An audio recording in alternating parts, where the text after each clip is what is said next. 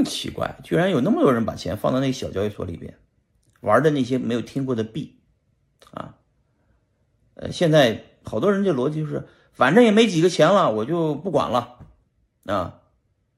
那最后的结果就是你一分钱拿不出来，嗯，如果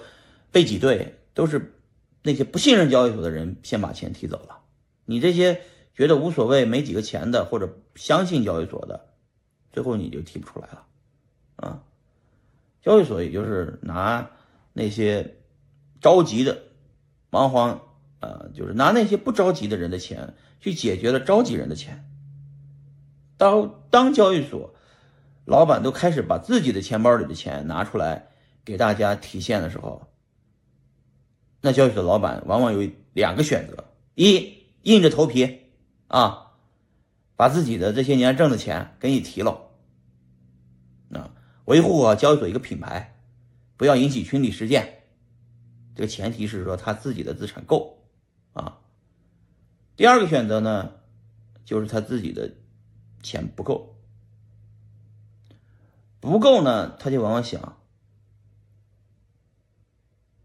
我先提着，熬过去就熬过去，熬不过去呢，就把这些钱提光为止，我再破产啊，起码我尽心尽力了。还有的老板呢，想了想，我留这些钱，我还可以东山再起，我就不给提了，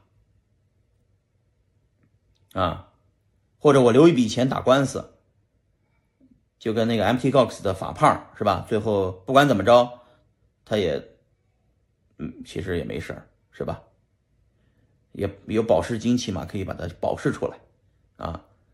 所以这老板呢，就拿了一笔钱跑了。或者拿一笔钱不提币了而已啊，也没跑，交易所还开在那儿，万一哪天先拖着呗，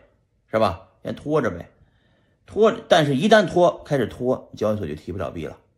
因为员工也人心涣散了啊。呃，这几个有些员工呢，人在国内啊，好抓。这个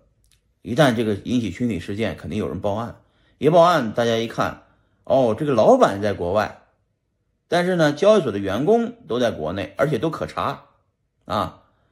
都是些地方的公安，然后呢，所以就查起案子来，那个上来两个两个大嘴巴子一打，就全交代了，啊，公司里还有谁谁谁是员工，谁谁是大股东，谁谁谁是呃小股东，那就全招了，全招了，招了以后就开始，嗯，就是。你就花钱捞人呗，你老板能不管吗？但有的老板是真不管，啊，那个这老板的狠心，这自己员工被抓了也不不管啊，反正我给你给给过工资啊，我也发过发过分红，你们把自己原来吃进去的再吐吐出去